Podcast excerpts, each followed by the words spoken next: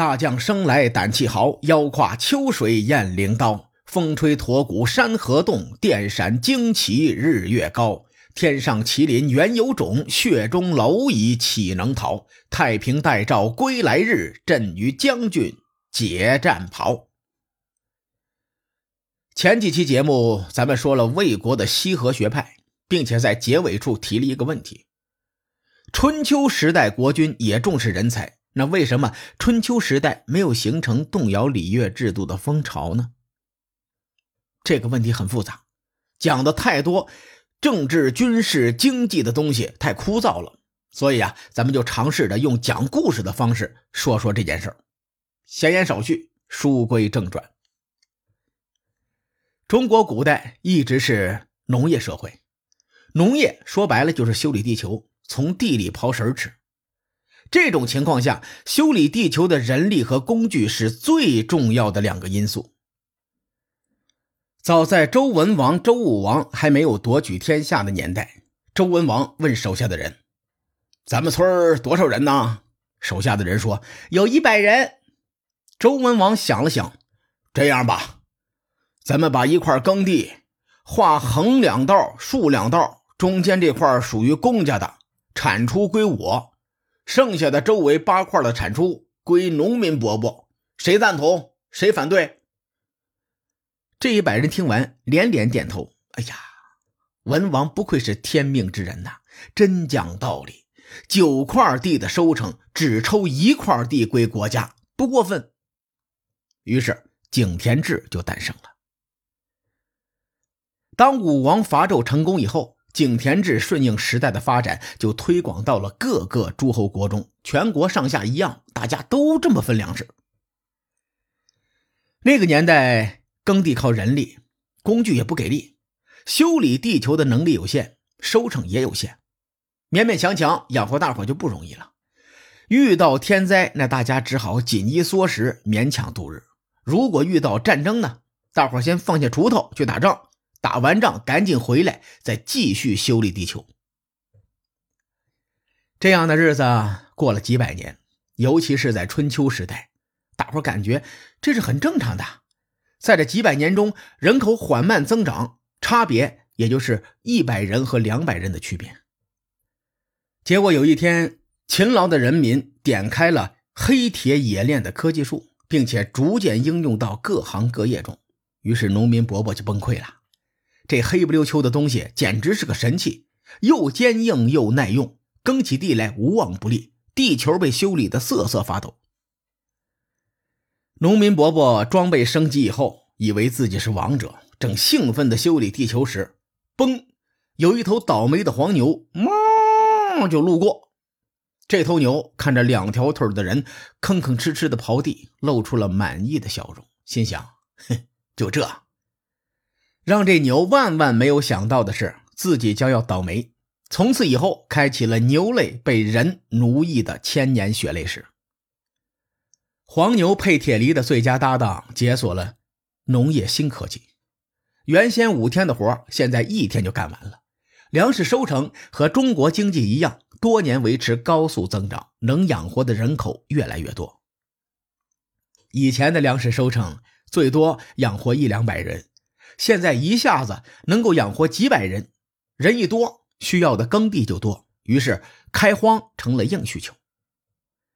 越来越多的农民扛着锄头就跑去开荒，荒田变成了良田以后，这些土地有一个专门的称呼，叫做私田。如果继续按照井田制的规则，私田是不用上税的。由于存在这个制度漏洞，这群开荒的先行者们尝到了甜头，开始薅东周帝国的羊毛。在薅羊毛的最初，私田还是比较少的。而且当时农业特别依赖水源，绝大多数农耕文明都兴于河流两岸，距河岸远一点的地方，灌溉就成了问题了。因此，私田规模有限。有句话叫做“群众的智慧是无穷的”。有个聪明人说：“我们不生产水，我们只是水的搬运工。”别人问：“怎么搬运呢？”聪明人说：“我们有铁器呀，这玩意儿多好用啊！”挖个水渠，让水自己流过来呀。于是，水利工程的科技树也被点开了。在农业有了铁器、畜力、水利工程的加持，一下子开始起飞了。整个东周开始向人口庞大的帝国迈进，私田越来越多，诸侯国们靠井田制收上来的税收越来越少，井田制越来越不好用。诸侯们又不傻，他们可是需要税收来维持统治的。时代变了，税收的方式也得改变。因此，在战国初期，各种变法层出不穷。对比一下，我们就能发现，各种变法的共同点都是废除了井田制，不再以公田作为税收基础，而是以所有土地的产出进行征税。为什么史书中总喜欢说变法图强？因为变法以后，诸侯们收的税多了呀。乱世征战不休，打的就是钱嘛。能把经济优势化为军事优势的国家，自然就脱颖而出了。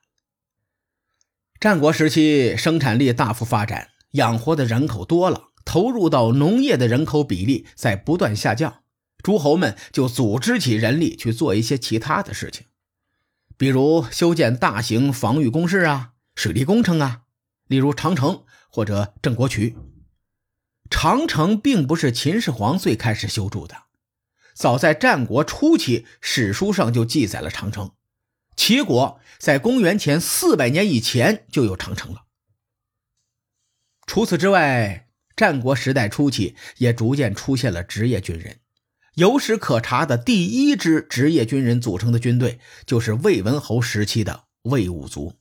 以后我们会详细说明。以上我们说的这些现象都不曾在春秋时代出现过。回到最初的问题。为什么春秋时代没有形成动摇礼乐制度的风潮？因为经济基础不同。春秋时期的经济基础基本上是对西周时代的继承，在那个年代没有变法的土壤，即使春秋五霸们再重视人才，也极少有变法的意识。故事说完了，咱们来说一些史料的东西。春秋时代距离我们太远了。当时既没有经济指标，也没有人口普查，我们没办法量化比较，我们只能从另一个指标去衡量，也就是在先秦时代的战争规模。这也是很多人推测春秋战国人口的思路。先说公元前一千年时的牧野之战，周武王方面出动兵车三百乘，联军总兵力四五万。地心方面，据说出动兵力十七万，其中很大一部分还是奴隶。牧野之战可以说是灭国战争，是西周初期战争规模的天花板。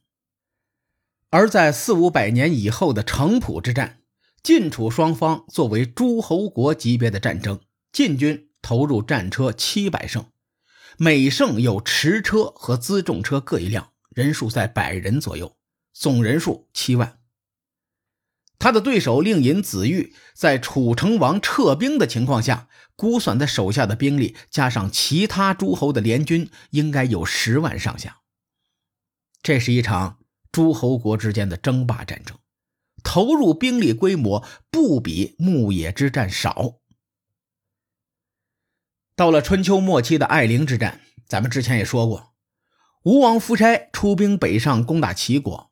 在那场战争中，吴军和齐军各投入十万兵力。从武王伐纣到艾陵之战，接近六百年的时间里，战争的规模变化不大。由此推算，社会总人口的变化也不大，属于一个缓慢增长的趋势。这种趋势在战国中后期发生了翻天覆地的变化。在艾陵之战的一百多年后，秦国和魏国打了一场。阴晋之战，在这场战役中，秦军投入兵力多达五十万。当然，我认为这个数据是有水分的，我们可以用来参考。而在阴晋之战中的一百年后，秦国与赵国又打了一场长平之战。这一战大伙都熟悉，双方投入兵力多达百万。虽说长平之战很特殊，百万军队中也包括辎重部队，而且战争后期双方都有未成年人参战，但长平之战的规模是春秋时期无法想象的。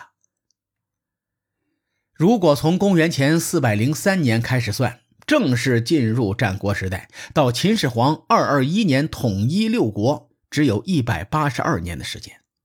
在接近两百年的时间里，战争规模上升了一个数量级。大伙可以想象这其中巨大的变化。既然说到这里，我们索性聊得透一些，为下期节目理亏变法做一个铺垫。从古至今，我们都有很多变法。回顾这些变法的时代背景，我们能找到一个共同点，那就是国库空虚。咱们来一一印证。先说王莽改制，这次变法发生在西汉末期，当时西汉的社会矛盾很尖锐，而且国库空虚，所以要变法。再说王安石变法，这是发生在北宋末期。我大宋积弱，国内的利益集团裹挟了大宋，导致国库空虚。宋神宗改变积贫积弱的现状，以军权为力量支持王安石变法，史称西宁变法。这次变法很有名，王安石先后推行了军书法、青苗法、农田水利法，以富国强兵。接着，我们说说张居正的改革。当时万历年间，大明政治腐败，国库空虚。张居正主要通过整治吏治变法。这次变法的效果，史书上有记载，《明通鉴》第六十七卷中记载，万历五年，全国的钱粮数目一年多达四百三十五万两白银，比隆庆年间增长了百分之七十多。最后，咱们再说说戊戌变法。清末时代是百年耻辱，清政府在经历鸦片战争、二次鸦片战争，还有甲午海战等等一系列战争，清政府赔了无数的白银。至今想起来，我的血压都狂飙。大伙对戊戌变法的时代认识最清晰，这是一个从封建制度走向资本制度的时代。无论戊戌变法是否成功，它都是一种中国人自救的努力。当生产力处于飞速发展的过程中时，时代必然会产生翻天覆地的变化。这种变化会对人们的生活和思想产生巨大的冲击。这是一种政治、经济、文化、军事、社会制度等全方面的冲击。生活在战国时期的人们受到这种冲击后，自然会催生出不同的观念流派。各国变法也好，诸子百家也好，都是人们在战国时代掀起的头脑风暴。